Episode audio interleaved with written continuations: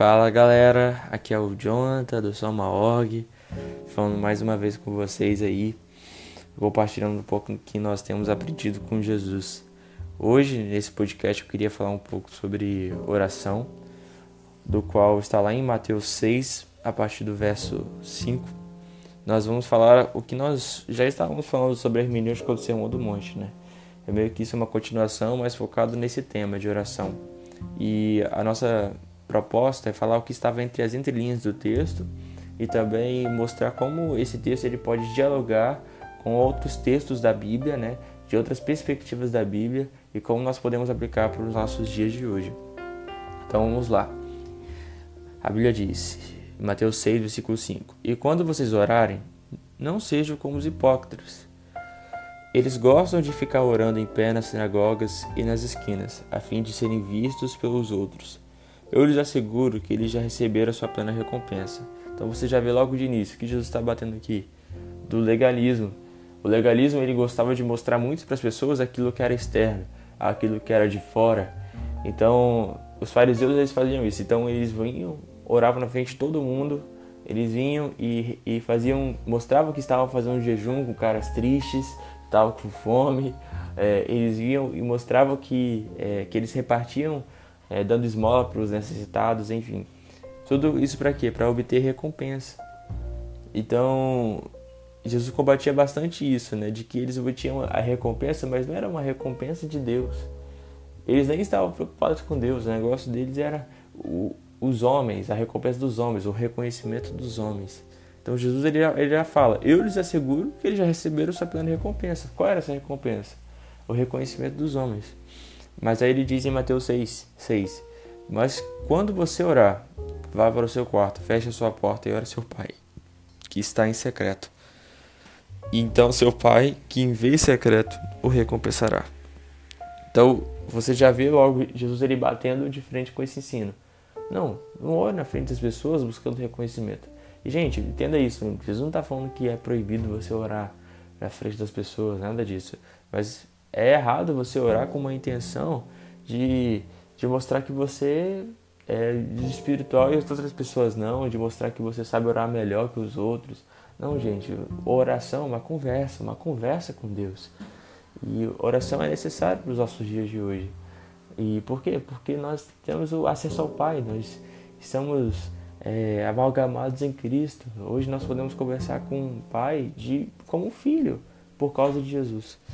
E logo depois ele começa dizendo que quando a gente for orar, para a gente ir para o nosso quarto, fechar nossa porta e orar nosso Pai em secreto. Nós não oramos ao nosso Pai é, é, às claras para se aparecer, mas nós oramos em secreto de que uma conversa só eu e Deus, eu e Deus. E então seu Pai que o vê em secreto o recompensará. É, logo de paralelo a isso, eu queria falar sobre um texto lá em Hebreus 9, que, que diz que, lá em Hebreus 9, diz bem assim que o testamento ele só é válido quando a pessoa ela morre. Então, a gente só pode obter algo da pessoa, a gente só pode obter uma herança de alguém, de alguém quando ela morre.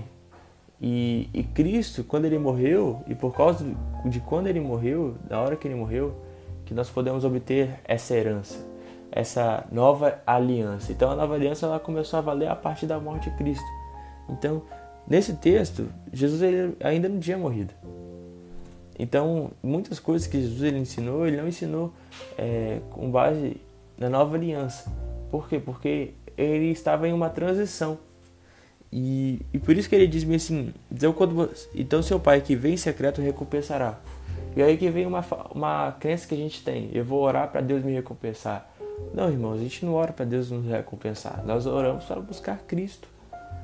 Simplesmente para buscar Cristo e buscar o que Ele fez por nós. Gente, eu não oro buscando recompensa. Eu oro agradecendo por aquilo que Ele já me fez. Eu não oro buscando recompensa. Eu oro me apropriando daquilo que Ele já me deu. Eu não oro buscando promessas. Eu oro é, me apropriando da herança de que eu já tenho em Cristo e você também já tem. Por quê? Porque isso tudo nos foi concedido de graça. Em Efésios 1, versículo 3 diz: Bendito seja Deus Pai de nosso Senhor Jesus Cristo, que já nos abençoou. Ele já nos abençoou com todas. Todas é todas. as bênçãos espirituais das regiões celestiais em Cristo Jesus. Nós já somos abençoados. Nós não oramos para sermos abençoados, nós oramos porque já somos abençoados. Nós não oramos para obter algo, nós oramos porque já temos tudo. Nós já temos tudo em Cristo. E, e ele fala: quando orar, não fiquem sempre repetindo a mesma coisa, como fazem os pagãos. Eles pensam que por muito falarem serão ouvidos. Irmãos, não é por muito é, pedir, mas é por muito crer. Às vezes a gente está pedindo, pedindo, pedindo, mas sempre tendo esperança. E fé é diferente de esperança. Esperança é eu esperar que o que eu faça algo hoje me dê algo amanhã, né? Ou eu tenho expectativa de algo amanhã, mas fé é, é certeza, é convicção. Então, quando eu falo bem assim, você vai ser abençoado, não é você vai ser abençoado, é você já é abençoado. Porque é uma convicção. Não é algo no futuro, é algo de agora, você já é. Independente da situação que você seja hoje, você é abençoado, você já é. Não é algo que vai acontecer lá na frente, é algo que você já é. Por quê? Porque isso tudo foi nos dado pelo testamento de Cristo, pela herança de Cristo. Cristo morreu e o seu testamento começou a valer para nós hoje. Esse testamento é a nova aliança e hoje nós podemos usufruir, nós podemos viver de tudo aquilo que Cristo nos deu de graça. E e aí fala bem assim, né? Não seja iguais a eles, porque o seu pai sabe do que vocês precisam. Gente, nosso pai ele sabe. Ele sabe do que você precisa e por isso que ele te deu Cristo. Por isso que ele fala, ele sabe do que você precisa, precisa antes mesmo de você pedir. Antes mesmo de pedir, de você pedir, Deus já te deu tudo o que você precisa. Por quê? Porque ele te deu Cristo. E quem tem um filho tem tudo. Quem tem Cristo tem tudo. Cristo é suficiente para tudo que eu preciso. E, ele fala logo depois sobre o Pai Nosso. E ele diz bem assim: Vocês orem assim, Pai Nosso que estás nos céus, santificado seja o teu nome. Irmãos, logo de início você já vê: o Pai é nosso. Pai não é só dos judeus, o Pai é nosso. Olha o que o testamento de Cristo ele vem nos dar. Nessa época que Jesus está falando aqui, Jesus não tinha morrido. Então, é, a salvação eles acreditavam que era somente para os judeus. Mas logo depois, a gente vê no panorama bíblico como todo, em Atos 10, quando Pedro ele vai pregar para Cornélio, que foi o primeiro gentil a receber o Espírito Santo e a ser salvo. E, nós, e logo de início você já vê a aliança que Deus fez, não é só com os judeus, é conosco também. Nós fomos enxertados nessa aliança. Hoje não existe mais distinção entre judeu e gentil. Hoje, todos nós somos um, por isso que o Pai, ele é nosso. Todos aqueles que estão em Cristo, o Pai, ele é nosso. E ele fala, né? É, santificado seja o teu nome. Ele fala: Venha a nós o teu reino, seja feita a tua vontade. Nós precisamos ansiar pelo reino vindouro de Cristo e o reino de paz, justiça e alegria. É, eu creio que o reino será literal, eu creio que o reino durará mil anos. Eu creio que o reino ele haverá, haverá de vir literalmente. E isso me dá esperança, isso enche esperança no meu coração, principalmente para o cenário atual político que nós estamos vivendo.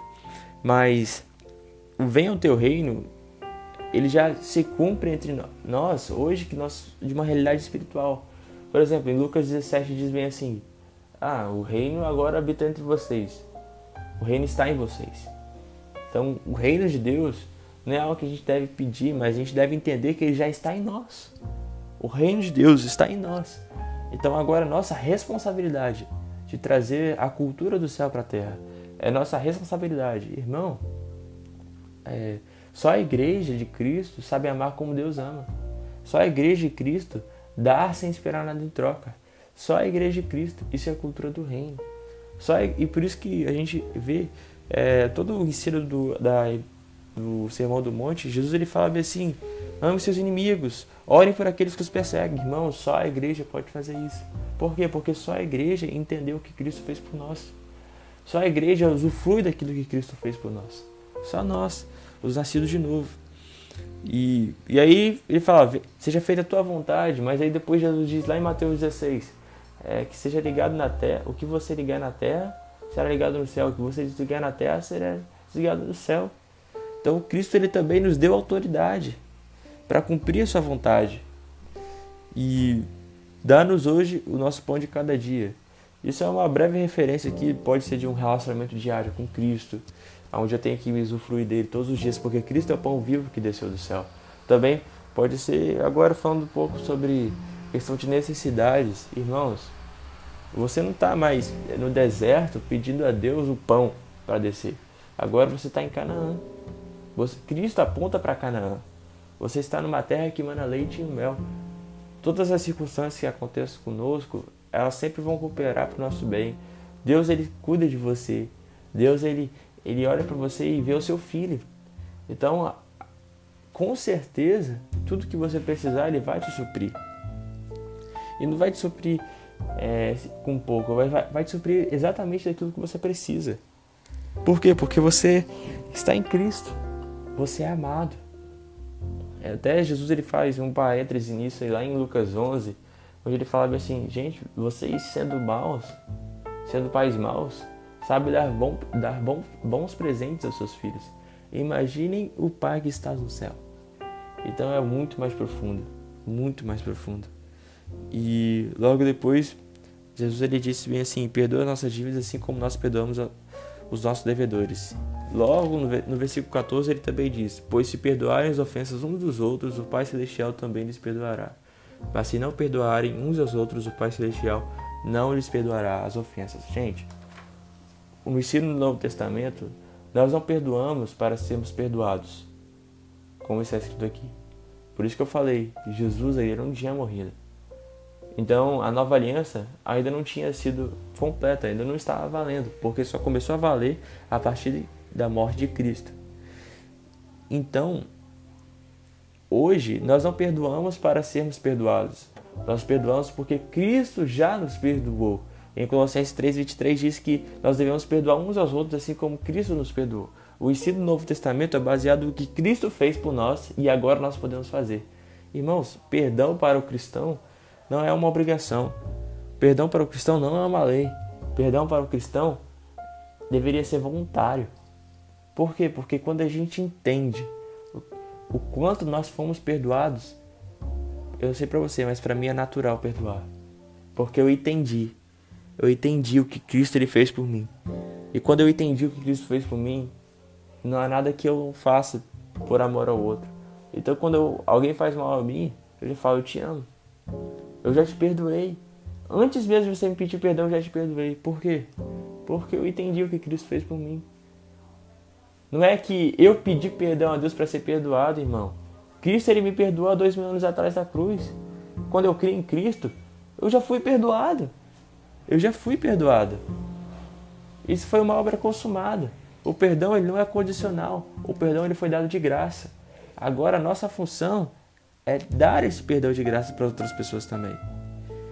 E ele fala bem assim: Não nos deixe cair em tentação, mas livra-nos do mal, porque teu é o reino, o poder e agora para sempre. Amém. Irmão, teu é o reino. E o reino é de Cristo.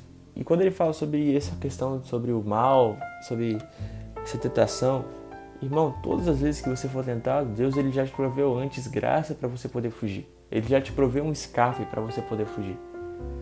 Isso é maravilhoso.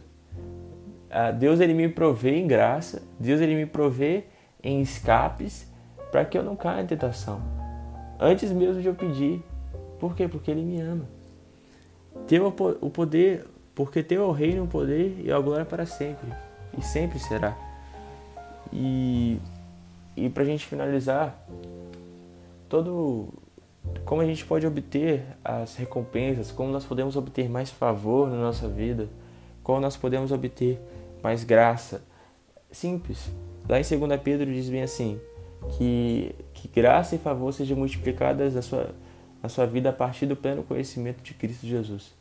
Irmão, quanto mais você conhecer de Cristo, quanto mais você crer na obra consumada, quanto mais você saber o que Ele é e o que Ele fez por você, mais graça e mais favor será multiplicado na sua vida. Que Deus ele te abençoe grandemente, que você sabe que você é muito amado por nós. Um beijo santo a todos. Continue acompanhando aí os nossos podcasts. Amém.